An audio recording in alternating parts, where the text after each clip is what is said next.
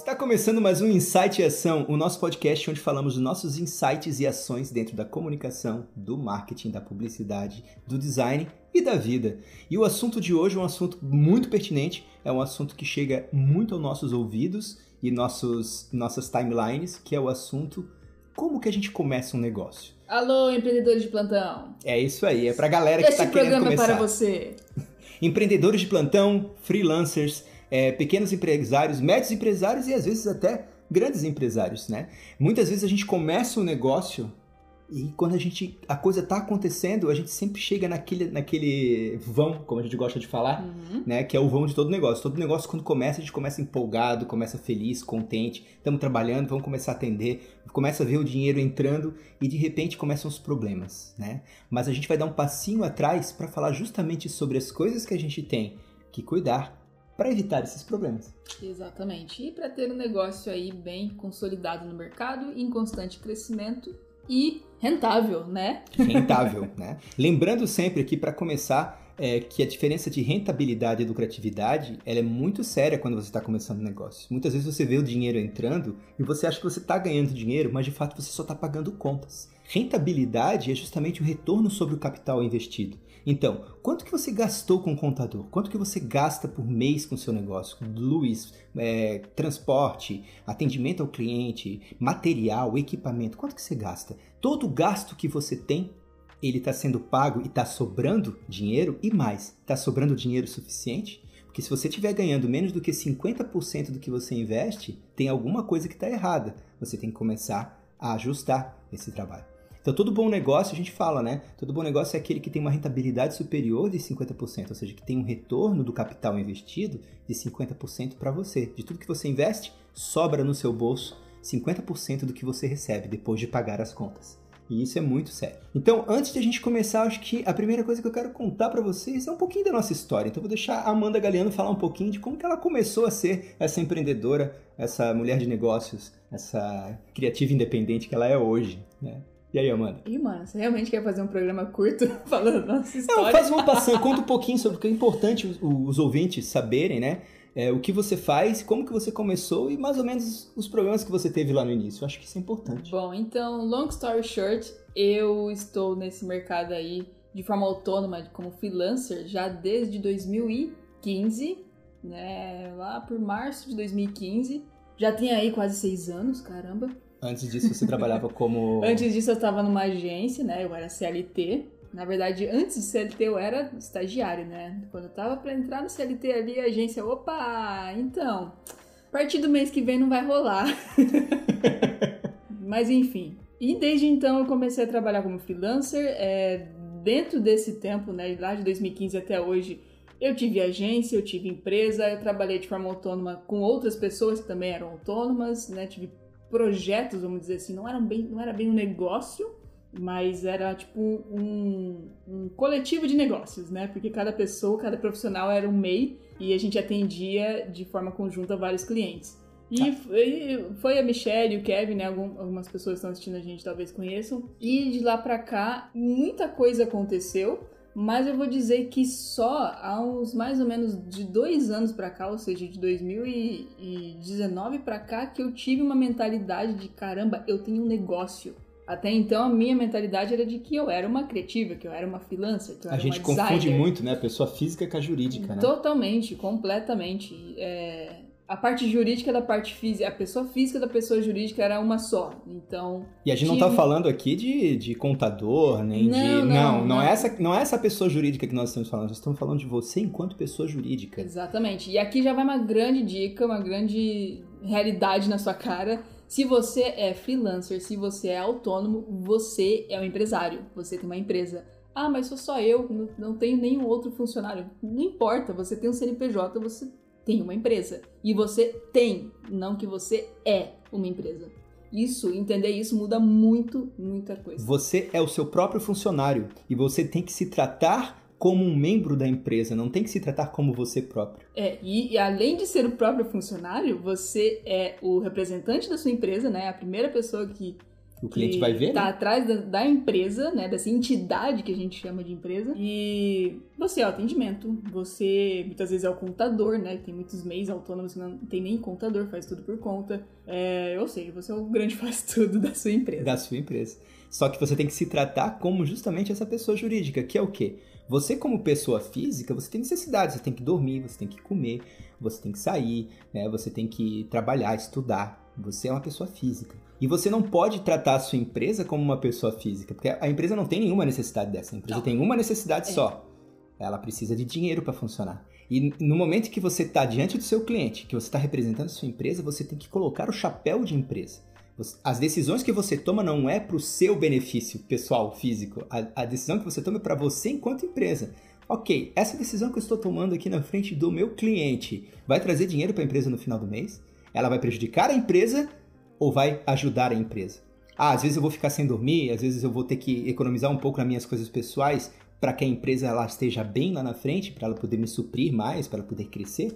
Então essas decisões você tem que pensar. Muitos, a maioria, eu acho que 99,9% dos freelancers dos mês que eu conheço tomam suas decisões baseadas no ego, naquilo que eles gostam, naquilo que eles querem.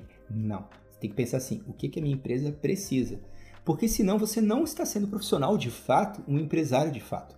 Você está ali, antes de tudo, para resolver um problema do cliente, uma necessidade do cliente. Se você é uma empresa de comunicação, uma necessidade de comunicação do cliente. Ou seja, ele precisa de um resultado, ele precisa resolver um problema dele, e você tem que pensar se você pode resolver esse problema. Não é para resolver um problema seu. Resolvendo o problema do cliente, você resolve o problema da sua empresa, que é o quê?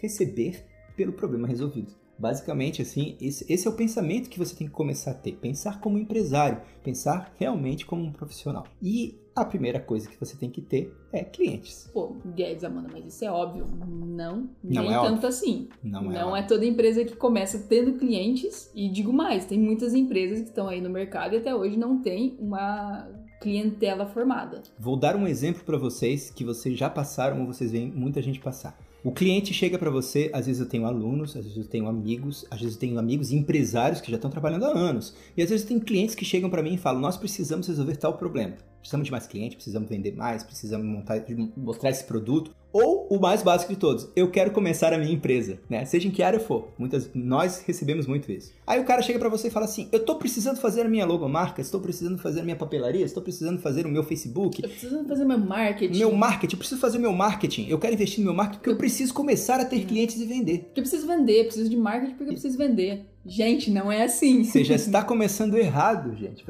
Essa pessoa está começando tá com a mentalidade errada porque ela foi ensinada desse jeito. Nós aprendemos a pensar assim, principalmente no Brasil. É um pensamento que não é um pensamento empreendedor. Por quê, gente? Porque se você ainda não tem um cliente que está te dando dinheiro, esse dinheiro está entrando no seu bolso e você pode separar esse dinheiro, que não é o dinheiro que você ganha dando aula ou trabalhando, não. É o dinheiro que você vai usar para contratar um profissional para fazer sua logomarca, para fazer o, a- a- o seu perfil no Facebook, no Instagram, para fazer o seu marketing. Esse dinheiro não pode sair do seu bolso. Ah, mas eu vou pegar um empréstimo no banco. Não, não, não. Meu não. Deus, não! Não faz isso. Jamais! A, a gente tem essa cultura no Brasil. O Brasil, o, o Brasil adora te endividar. Os bancos querem te endividar, o governo quer, todo mundo quer te endividar, porque é, é- esse é o negócio dos bancos, é gerar dívida, né? Eu vou me endividar para ganhar dinheiro. Parece um pensamento, né, óbvio. É que às né? vezes, às vezes tem aquela, aquele pensamento de não, eu preciso gastar dinheiro pra fazer mais dinheiro. Gente, também não é assim, não. Não é assim. Olha só, ah, Guedes, mas como assim? Da seguinte forma: se eu quero pegar um empréstimo, eu posso, ok? Eu posso pegar um empréstimo num banco para começar o meu capital de giro, três meses, digamos assim, da empresa, para pagar luz, pagar o aluguel, etc. Quando que eu posso? Quando eu tiver clientes suficientes que me deem dinheiro para pagar esse empréstimo, que esse empréstimo não saia do meu bolso. Eu não posso pegar um empréstimo sem saber de onde eu vou tirar, de- contando que eu vou ter clientes Contando com a sorte. com a sorte para poder pagar esse empréstimo. É. Não. Se eu não tiver fechado nenhum negócio, então qual é o melhor momento para você pegar um empréstimo para você realmente dar uma arriscada? No momento que você fechou o primeiro, o segundo, o terceiro contrato. Você fechou o contrato, esse contrato é de seis meses, de um ano. Você sabe que você vai ter uma entrada fixa dos seus clientes que vão estar te pagando ali 500, 600, mil reais por mês. Você já pode começar a pegar o empréstimo. Mas eu diria para você, nunca pegue empréstimo. Eu diria para você, pegue esse dinheiro que o cliente está te pagando e reinvista na sua empresa. Entrou a primeira grana do cliente, Pô, fiz um trabalho para o cliente, ele me pagou, aí já entrou dois mil reais na minha conta esse mês. Agora você contrata um design para fazer sua marca. Aí você usa parte desses dois mil reais para pagar sua marca. Pronto, você tem sua marca, já coloca lá no seu perfil que você vai abrir gratuitamente. Não tem por que contratar um profissional se você ainda não tem giro. E aí depois que você, contra... que você já tem esse giro, que os clientes estão entrando, que você fez seu esforço de venda, porque o esforço é seu. Sabe aquele famoso ditado? O olho do dono que engorda a empresa? É o olho do dono que engorda a empresa. Então o que, que acontece? Na hora que está entrando realmente dinheiro, você vai usar o dinheiro do cliente para custear os custos da empresa e não do seu bolso. O seu bolso é sagrado, seu bolso é pessoa física, né? A empresa tem o caixa dela. E aí é muito importante, a Amanda faz muito Só isso, dividir grande, os dois. É, e um, dando um grande resumo então desse tópico, porque é, é, o primeiro aqui, porque ele é bem importante mesmo, é, quando que o marketing é necessário, né? Ou as ferramentas que o marketing utiliza, né? Seja design gráfico, seja é, publicidade, tráfego pago, que é um assunto que a gente falou no, no último episódio.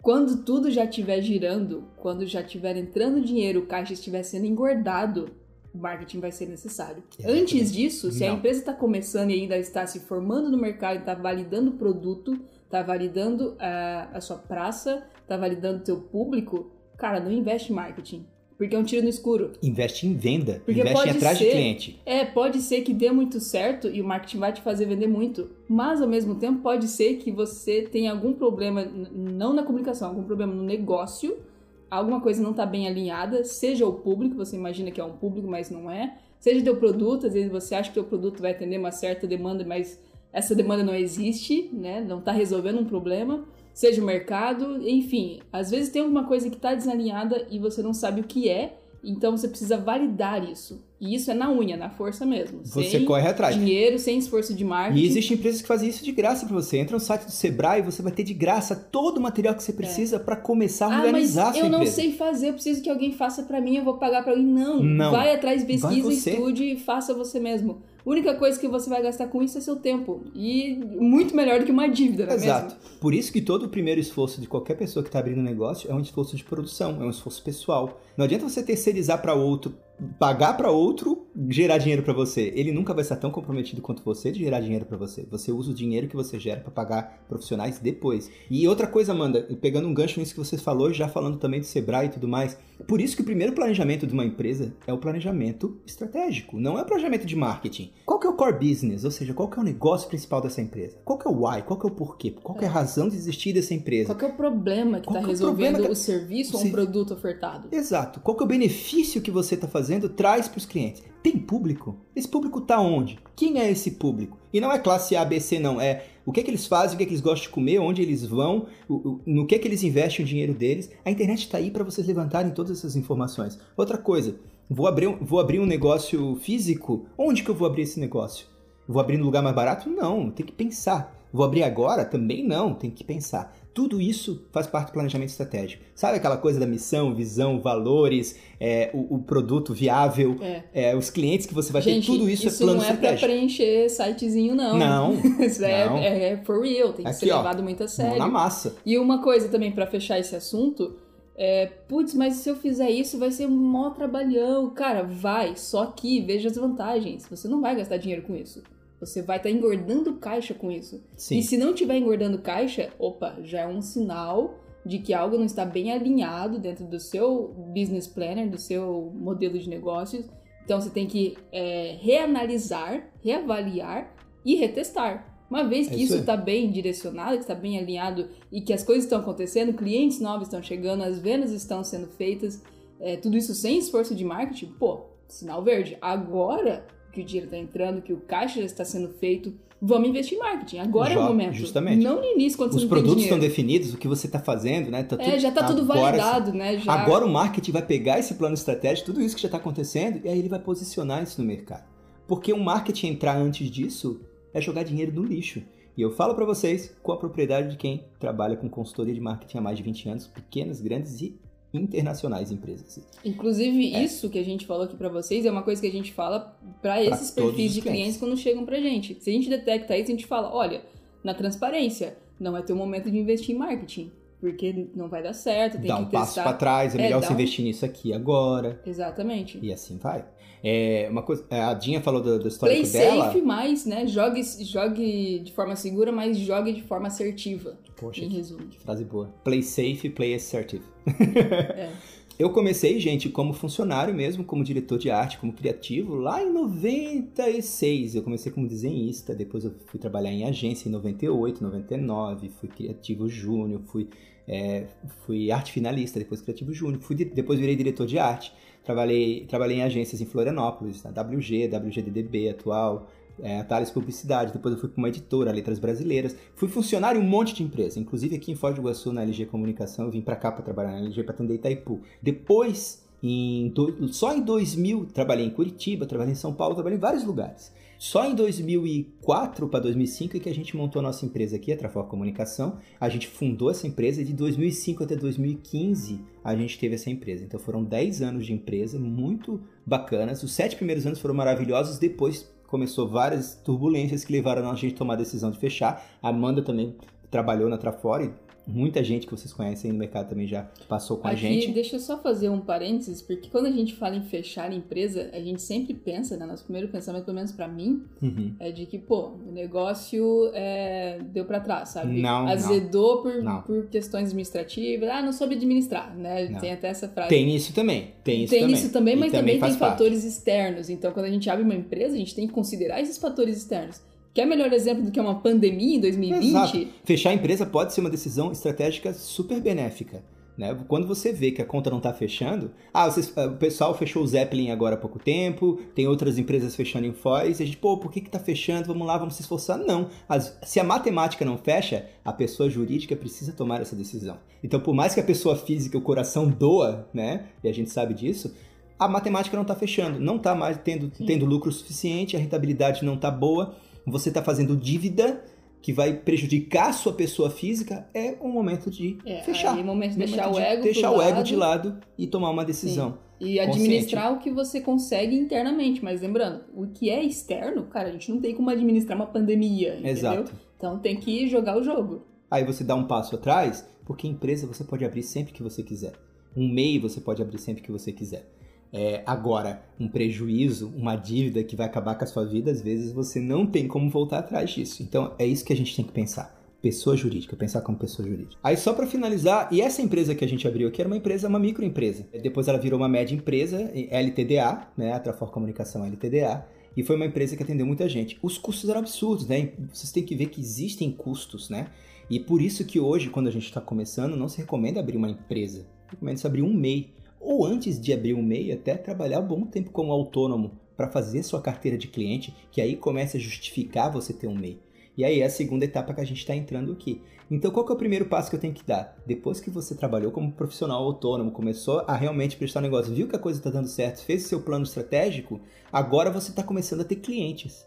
No momento em que você te- começa a ter clientes, ter mais de dois, três contratos fixos e você sabe que você tem um capital de giro aí de seis meses a um ano, agora é hora de pensar em ter um MEI, em abrir um micro, uma microempresa. Porque vai ter um custo pequeno, né? São 50, 60 reais por É. mês, tá O MEI reajustado pode agora. começar de cara mesmo, porque. Hoje é, já dá pra começar de cara se você É. tiver, se tiver Não, entrada assim, pra é- pagar esse valor, né? Exatamente, né? Se você não tiver nada, nada zerado. Aí vai de profissional aí- liberal. Exatamente. Mas se você tiver ali uns 60 reais por mês, beleza, dá pra começar no MEI, porque acho que é essa o teu custo mínimo de Isso. ser MEI, né? Trabalhando de casa, né? Lógico, tem aluguel, tem conta de internet, enfim, mas não quero entrar nesse ponto. E como que começa no Meidinho? Assim como qualquer empresa, a gente Pesquisa montando... na internet primeiro, tá tudo lá. É. Você pode fazer é sozinho, fácil, você é. pode fazer sozinho, tá? É É, fácil. mas, assim, independente de ser MEI, de ser microempresa, de ser uma sociedade limitada, de, ou de ser uma multinacional, todas elas vão começar com uma coisa: planejamento estratégico. E o planejamento estratégico da empresa, como a gente já falou aqui, e não de marca ou de marketing. Isso aí a gente deixa lá pra frente, quando as coisas estiverem acontecendo quando o caixa estiver sendo engordado.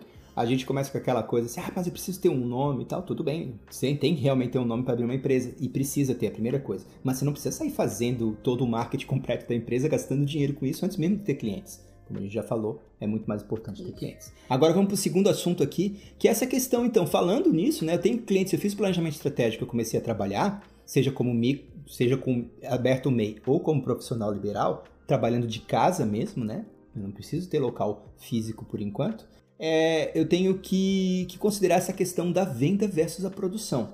Uma coisa que vocês precisam pensar e é uma coisa que eu aprendi, gente, nos últimos três anos, por incrível que pareça. Eu sempre fui um cara de, de venda de serviços, eu sempre fui um cara de venda de, de comunicação. E eu nunca tinha parado realmente para pensar nessa questão. Existem duas coisas que fazem com que você resolva o problema dos outros. Né? Você tem que entregar um produto ou receber o dinheiro, certo? Ou você produz, ou você vende, ou você faz os dois. Desses dois, tem um que dá lucro 100%, que se chama vendas. Vender, quem só vende tem lucro o tempo todo, porque ele não está produzindo, ele não está perdendo tempo, não está perdendo energia, não está tendo que se preocupar com todos os aspectos envolvidos na produção de material. Seja de uma camiseta, seja de um celular, seja de produzir anúncios, produzir folders, né? Seja produzir qualquer coisa.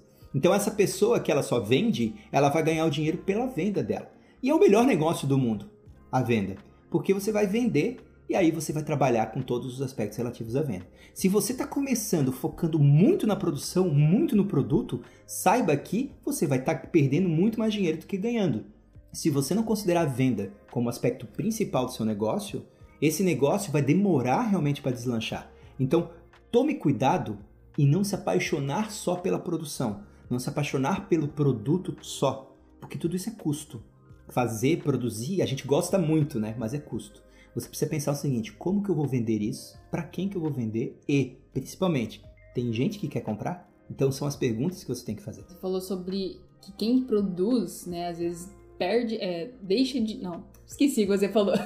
Quem Mas produz, eu... às vezes, perde de, perde de ganhar, demora muito para ganhar o dinheiro, porque a produção ela envolve só custo. Mas produção é, não é, é venda. É exatamente isso que eu queria, que eu queria pontuar, né? Quem produz perde de ganhar. Ou seja, ele vai ganhar. Ainda assim, ele vai ganhar. Ele vai ganhar. Mas o teto é muito mais baixo do que aquele que só vende, porque toda a energia dele está voltada à venda. Ele não vai produzir, outra pessoa produziu para ele. Seja Exato. um produto ou seja um serviço. Ele é um vendedor. Agora, quem só produz ou quem foca mais na produção, como é que vai ter cabeça para vender também? É. Aí acaba tendo que terceirizar a venda.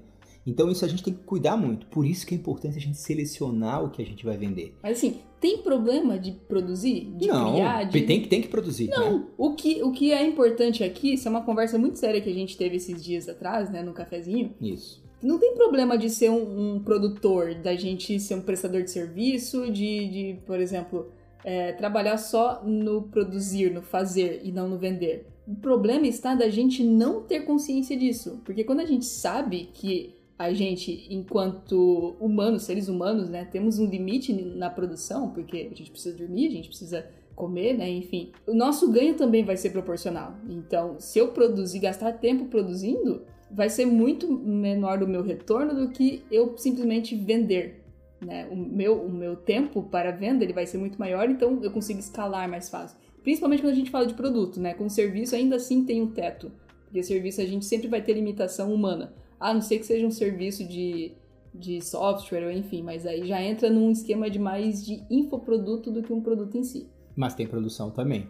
E em síntese, gente, toda produção tem que ser muito bem pensada em função de uma venda. Vou dar um exemplo para vocês. A pessoa que faz tudo na sua agência, por que, que ela tem que fazer tudo? Mesmo quem está começando, você não precisa fazer tudo. O que, que você é bom que você vai produzir com o mínimo de esforço? Então, digamos que você é excelente em criar tá? Você é criativo. Aí você vai criar, vai ter as ideias, vai planejar as ideias e tudo mais. Você não precisa necessariamente executar essas ideias. Insira no orçamento do seu cliente, considere terceirizar, por exemplo, o design, considere terceirizar a ilustração, considere ter, terceirizar a redação e você vai coordenar isso. Só que isso dá trabalho.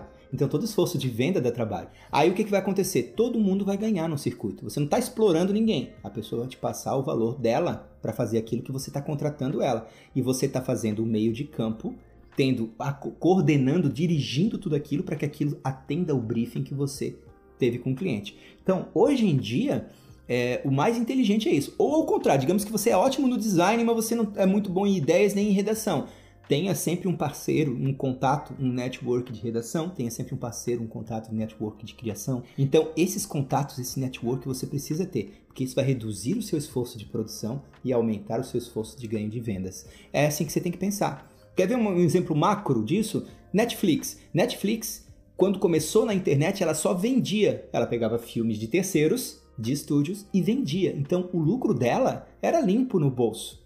Entenderam? Ganhava ela e ganhava os estúdios que ela estava ali vendendo os filmes, né? Warner, Fox e por aí vai. Quando que a Netflix começou a ter prejuízo, ela chegou a um, um, prejuízo de 4 bilhões de dólares em um ano aí, que eu não lembro agora, mas foi nesse século ainda, foi nessa década ainda, passada, nessa década passada, quando ela resolveu abrir uma produtora e começou a produzir. Em larga escala. Em inclusive. larga escala, é, produções Netflix. Por quê? Agora que ela passou 20 anos só vendendo, só vendendo, ela agora pode produzir. A Marvel foi a mesma coisa. Passou anos só vendendo. Agora ela produz, né? Agora tá na Disney, a Disney comprou, né? Então, assim, gente, pensem sempre nisso. Pensem em diminuir o tempo e o custo de produção e aumentar a sua dedicação na venda. Às vezes, o Steve Jobs, quando ele voltou em 94 para a Apple, foi exatamente o que ele fez. Ele falou: joga esses produtos tudo em stand-by e vamos escolher quatro produtos e vamos vender esses produtos e nos dedicar a esses produtos. Quem tudo faz, pouco recebe.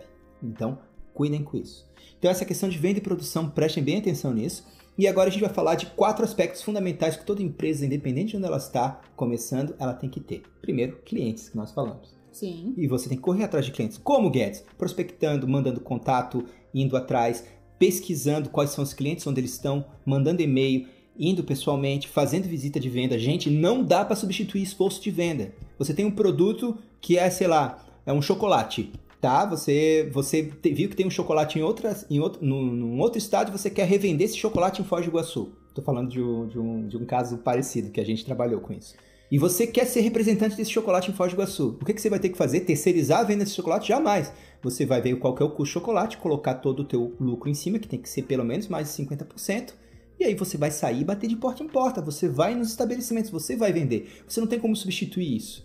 Na hora que está estabelecido a tua cartela de clientes e o dinheiro está entrando, agora você contrata o primeiro funcionário. Tem uma amiga nossa que ela trabalha com vendas, que ela demorou quase cinco anos para contratar o primeiro funcionário para fazer anúncios online para ela. Sim. Mas durante. Mas, é, Pode não, falar. de novo, é, nesse caso é. aqui, não foi para fazer esforço de marketing. Não. Ainda não tem esforço de marketing. Não tem. Ela dela. tá ganhando muito dinheiro e ela Sim. ainda não começou o marketing. Essa dela. contratação foi para delegar uma parte da produção, uma parte da produção que é, leva muito tempo. Então, ela, enquanto a representante da empresa dela, ela precisa focar mais os esforços, não na produção, e sim no estratégico. Exato. Então, como que ela vai ainda manter essa operação rodando sem gastar tempo ali delegando essa parte? Então, ela delega isso para uma outra pessoa, né? Isso hoje, depois de quatro an anos de operação, fazendo tudo, para ela focar na parte estratégica e assim fazer o negócio dela ter mais faturamento, crescer. Então, clientes, né, gente? A segunda coisa, é que você precisa ter um produto é, economicamente viável, ou seja, algo que você possa vender. Pode ser tangível ou intangível, né? E que tenha demanda. E que, tenha, que alguém esteja querendo comprar. E como que a gente faz isso? Dentro da comunicação hoje, você como, por exemplo, estrategista digital, o que que as pessoas estão mais precisando? O que que o seu cliente, por exemplo, sua empresa, as empresas hoje estão precisando mais de que dentro da área de estratégia digital? Amanda é um exemplo disso. Ela passou pesquisando um tempão e hoje ela concluiu que o lugar onde ela vai focar o esforço dela é tráfego. Ela até fez o último podcast sobre tráfego, né, online. Ela, ela é designer, ela é criativa, ela sabe fazer tudo isso aí. Ela não vai fazer nada disso, ela vai fazer tráfego, porque ela sabe que ali, se ela focar o esforço, tem uma demanda. E essa demanda é real, porque ela pesquisou bastante sobre isso. Então, assim, produto viável, ela vai vender tráfego, vai vender serviços de tráfego. É, vou vender sapato, vou vender tênis. Por quê? Porque eu gosto, nossa, eu sempre gostei de fazer camisetas, então vou vender camiseta. Cara, se a tua camiseta não tem um diferencial óbvio, e isso entra em produto viável. Diferencial óbvio é muito simples, gente. É assim, esse produto tem algo que nenhum outro tem, ponto. Se você não tem isso, nem comece. Fazer o que todo mundo está fazendo é um esforço muito grande para você perder tempo agora. Quer uma atividade prática para isso? Pergunte para algum amigo seu, familiar, né? Se você tem um produto, se você oferece um serviço, faz um pitch rápido do seu produto e serviço. Se você não sabe o que é pitch, pelo amor de Deus, vai no Google pesquisa hoje e faça um pitch para você do seu negócio. E pergunta para essa pessoa por que, que ela compraria teu produto ou contrataria o teu serviço e não de, da concorrência. Do fulaninho X, da, da empresa lá da, da PQP. Se ela não conseguir responder e você também tiver dúvidas, você não tem um produto viável, você não tem um diferencial óbvio. E o que, é que você tem que fazer? Correr atrás desse diferencial óbvio. Ou encontrar onde ele está, ou se ele não existe, criar, ou às vezes abandonar o que você faz e fazer uma coisa diferente. Nós estamos revendo o que a gente faz o tempo inteiro. E isso é muito importante também. Não adianta você estar tá cinco anos fazendo a mesma coisa. Você pode estar tá dentro do mesmo negócio, mas você tem que estar tá inovando, tem que estar tá procurando o que está sendo atualizado ali dentro. Então isso é produto viável. Sim, o que tem demanda e o que resolve algum problema. Tem que né? resolver problema. Então, cliente, produto viável duas, duas rodas do, do carro. São quatro rodas, né? Isso eu aprendi com o Nelo também. Ele que me ensinou isso. As analogias. As analogias, é. Então, as duas rodas do carro. Se não tiver mais duas rodas, o carro, ele pode até andar, mas ele vai andar arrastado. É, mas vai... aí é uma moto e não um carro. É uma moto e não um carro. Ou se for um carro, um carro que vai andar todo arrastado no chão. Então, qual que é o terceiro? O terceiro é meio de venda, ou seja, canais de venda.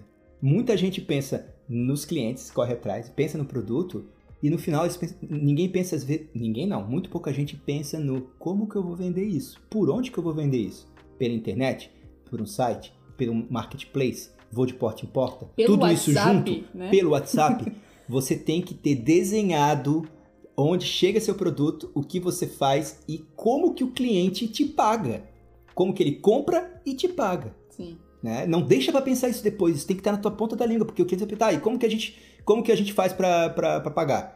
Ah, você pode me pagar assim, assim, assim, assim, por aqui, por aqui, por aqui, por onde que é melhor para você. Você precisa ter o meio de receber esse dinheiro e essa é uma das coisas mais importantes que as empresas às vezes negligenciam. negligenciam. Deixa pra pensar depois, né? Sim.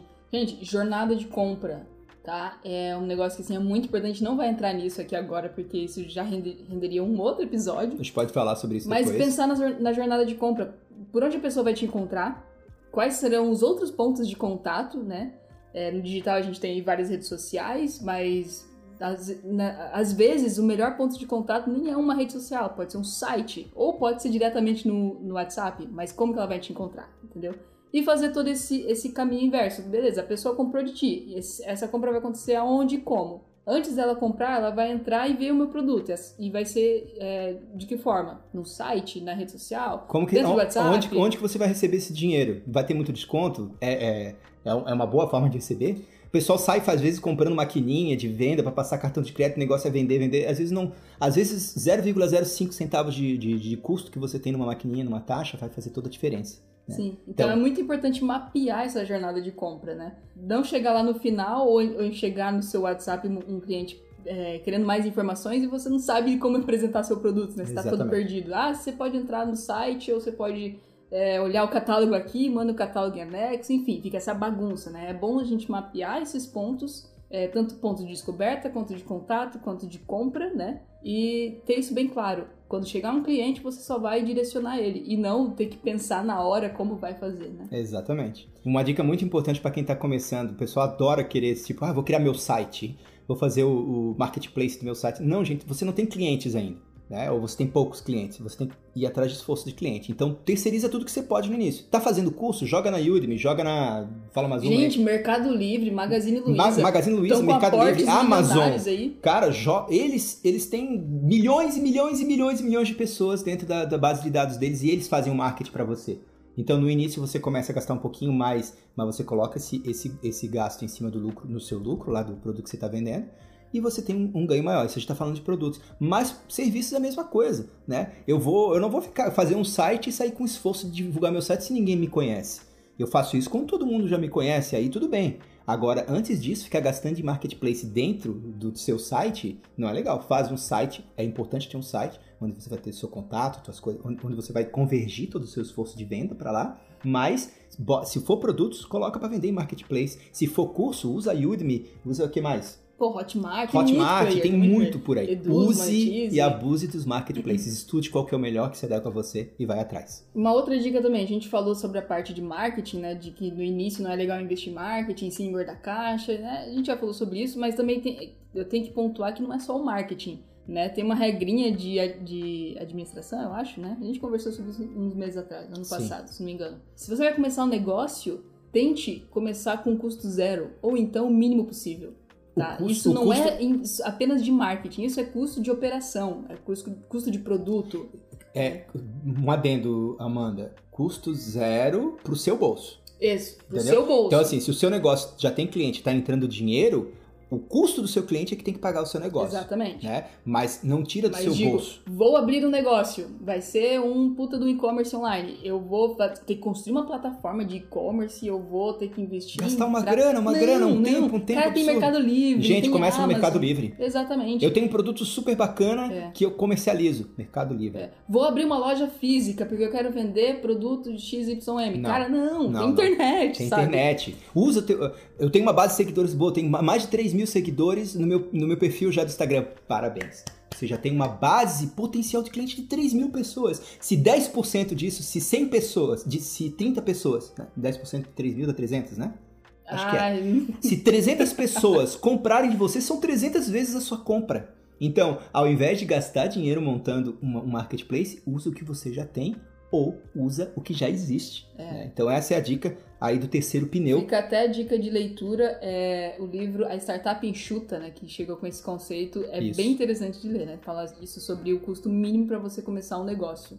E depois Muito bom escalar com muito mais facilidade. O Felipe Brussolo falou tráfego é um gargalo dentro da minha equipe. Legal. É um gargalo, Felipe, dentro de quase todas as equipes. É um quase ninguém gargalo do marketing digital. né? Exato. Isso é uma dica muito boa, né? Não estamos falando tráfego. Quando a gente falou lá de diferencial óbvio, é isso. É procurar o que, que dentro daquele negócio ninguém está fazendo e que você pode fazer. Ou se você não sabe fazer, que você vai ter que estudar. Não adianta, você vai ter que estudar.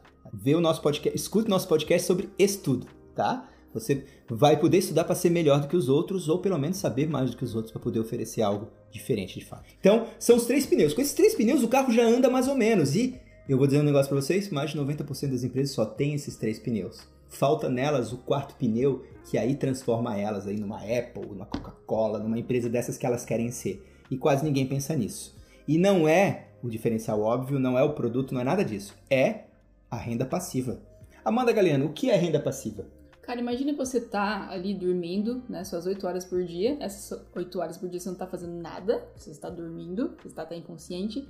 Mas ainda assim tá entrando dinheiro no teu bolso. Ou tá entrando dinheiro no, no caixa da tua empresa. Isso é renda passiva. É você tá é, tendo renda de forma passiva, sem fazer nada para aquilo. Isso, isso só acontece com venda, nunca com produção. Se você é refém da produção, você nunca vai ter isso. Então sua empresa sempre vai ter um gargalo e ela nunca vai passar. E às vezes você se pergunta, por que, que eu não consigo sair daqui? Porque você está produzindo muito mais do que vendendo. E você não tem um plano de renda passiva.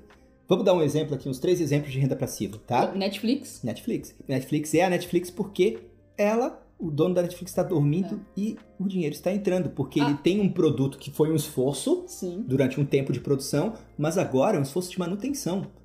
Ah, E- mas a Netflix ela tá sempre produzindo série nova, adicionando filme novo. Sim, mas se ela parar completamente de não lançar mais produzir. nada novo, ela tem um catálogo gigantesco Que durante anos ainda vai deixar. ainda vão continuar pagando e a Netflix, Netflix ainda vai continuar recebendo por aquilo. É E assinatura. a produção dela hoje é hobby para ela. Ela já tem tudo montado. Ela não tem que pensar muito. Tudo entra dentro de um esquema. Tá desenhado. Vocês acham que para cada produção daquele da Netflix, eles têm que contratar um diretor diferente, um monte de gente diferente para ir lá e produzir? Não, eles já têm uma equipe toda montada e eles têm um caminho, né? Um ciclo ali de passo a passo que já está que já tá construído. Aí vocês podem pensar em tudo que é empresa grande, né? É, renda passiva, Apple, produzir o produto, agora replicar esse produto e vender. É, dentro da, da, da nossa área, o que, que produz renda passiva? Site, internet, vender hospedagem, vender serviço, por exemplo, de tráfego, né? Como a Amanda está fazendo, que É, mais, mais ou menos, menos é ma- tem é- um é um esforço de híbrido. produção mínimo. Mínimo não, né? Porque É um precisa de esforço muito muito, estudo. mais estratégico e de Isso. coordenação do que, é, por exemplo, criar artes, né? Exato. Você ainda assim vai precisar criar artes, mas não é com aquele volume gigantesco que é, por exemplo, para fazer marketing de conteúdo, né? Por que, que o povo tá louco hoje em venda de curso? Porque curso é renda passiva pura. Você vai ter um esforço de uma semana, de duas para produzir, e nos próximos dois anos aquele curso vai estar entrando dinheiro sem você fazer nada, porque você já produziu. E ele tá resolvendo um problema de alguém e ele tá entregando um produto para alguém. Não tá enganando ninguém. Esse é o grande negócio. A renda passiva só funciona quando o produto que está sendo entregue é um produto real de fato. Para finalizar esse papo sobre como começar o negócio, são as questões agora mais técnicas das coisas, né? Então, é, quando você já tiver com tudo isso definido, vocês estão vendo que as coisas estão rodando, porque você troca o pneu com o carro andando, né? No momento que você toma essa decisão de começar um negócio, de ir atrás de clientes e de ter um diferencial óbvio, você já está vendendo. Quando você vê, o seu negócio já está construído. E agora, qual que é o próximo passo? Agora sim é a hora de começar a organizar. E eu não estou falando de coisa de meses, eu estou falando às vezes de coisa de anos, né? Às vezes é um, dois anos depois que você começa a organizar. Aí é começar a lapidar o seu negócio para cada vez mais ele andar dentro dessas quatro rodas. Se você, as decisões que você toma do negócio estão te afastando da renda passiva, essa decisão é uma decisão que vai melhorar o seu negócio, vai te dar lucro, ou uma decisão que vai tirar dinheiro do seu bolso. Aí você começa a lapidar o seu negócio para que ele ande da forma certa. E aí, na hora em que você já tem uma renda fixa, o dinheiro já está dando lucro, e você pode tirar uma parte desse dinheiro para começar a investir no seu negócio, é a etapa, o salto final. O que, que isso significa? Bom, não é sair contratando uma empresa de comunicação, é preciso fazer um caixa para poder ter mensalmente um valor para investir em comunicação. Quando a gente pega e fala que a Coca-Cola investe 2 bilhões por ano em comunicação, ela tem um, dentro do lucro dela, ela pensa nisso. Pô, mas a Coca-Cola é Coca-Cola, mas ela começou pequena, assim como toda empresa. Quanto que eu posso investir por mês em comunicação? Então, digamos que eu vou começar a fazer um capital de giro para ter mil reais por mês para poder investir em comunicação. Agora que eu tenho mil reais por mês durante um ano, agora eu chamo uma empresa ou um profissional que vai me ajudar em comunicação e eu delego isso. Pronto, tiro da minha cabeça. E aí começa o esforço de delegar, não de centralizar. E aí é o grande lugar onde as pessoas erram. Um, um negócio, ele não é você. Lembra que a gente falou lá no início, para fechar esse ciclo? O negócio é algo que tem que andar sozinho. E você tem que estar tá dormindo ele tem que estar tá te gerando dinheiro.